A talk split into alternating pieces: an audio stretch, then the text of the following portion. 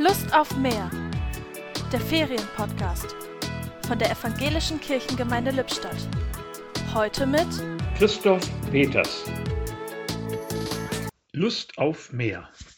Deshalb fahre ich ans Meer und da kann ich schwimmen und radeln und lesen und lesen und noch mehr lesen.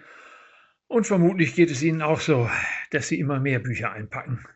Und das macht es irgendwie anstrengend und ziemlich schwer, anstatt mit leichtem Gepäck zu reisen. Multum non multa. Diesen tollen Satz von Plinius dem Jüngeren hat mein Vater oft zitiert. Lies viel, sagt er, nicht vielerlei. Viel mehr, die ganze Fülle. Anstatt hier und dort und da herumzuschnüffeln und dabei neugierig und oberflächlich zu werden, nichts richtig aufzunehmen. Ja, viel und vielerlei, das sind wahrlich absolute Gegensätze.